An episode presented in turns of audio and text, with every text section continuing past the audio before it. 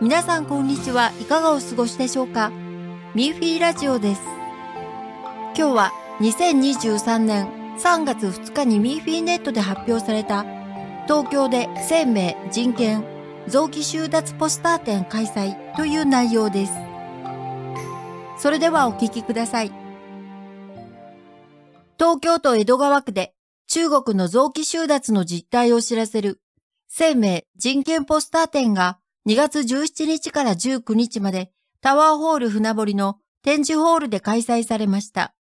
主催者は人々に生体臓器狩りの真実、そして中国共産党によるファールンゴンへの迫害について知ってもらいたいと述べました。主催者、中国で起きている生体臓器収奪を知ってもらいたい。展覧会の主催者、移植ツーリズムを考える会の理事、井田さんによると、国際ポスター展を日本で開催したのは、中国共産党、以下中共による、ファールンゴン学習者、以下学習者への迫害、生きたまま学習者から臓器を収奪している犯罪行為を知ってもらい、中共の悪行を阻止させるため、日本人に協力を呼びかけることが目的だと言います。中国では多くの学習者が強制的に臓器を収奪されています。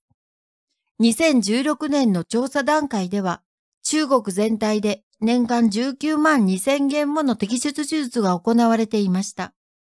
臓器の出所は、強制的なドナー、つまり収容所で大量に交流された学習者とされています。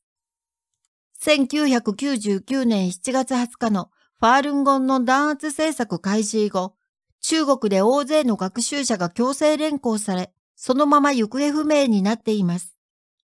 学習者の牧さんは、最初の頃、15、6年ほど前には、中国で学習者を迫害し、生きたままの臓器収奪という残酷なことが行われているという事実は、お話ししても日本人の皆さんに信じてもらえなかったのです。今はデイビッド・キルガーさんやマタスさんが書かれた中国臓器狩りの日本語版も出版され、臓器収奪の実態が社会で認められています。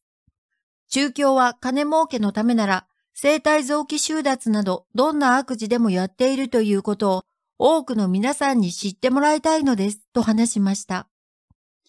主催者の板さんは多くの人が来てビデオの映像や臓器収奪のポスターを見てくださり、とても良かったと話しました。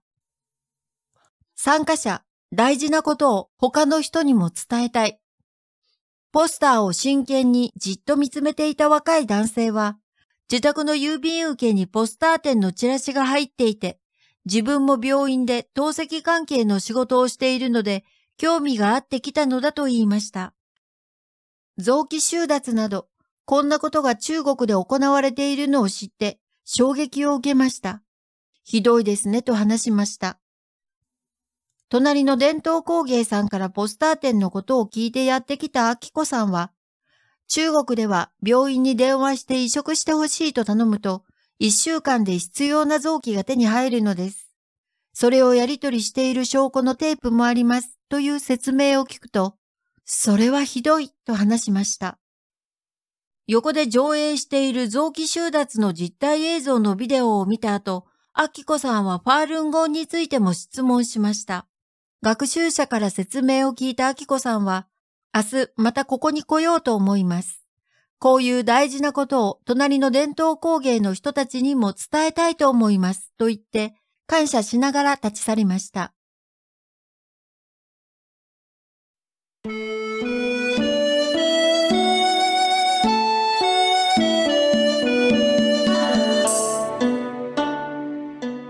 皆さん、いかがでしたか？他にも文章を読んでみたい方は、ミーフィーネットのウェブサイト jp.minghui.org jp.meefee.org まで。それでは今日のミーフィーラジオはここでお別れです。次は次回の放送でお会いしましょう。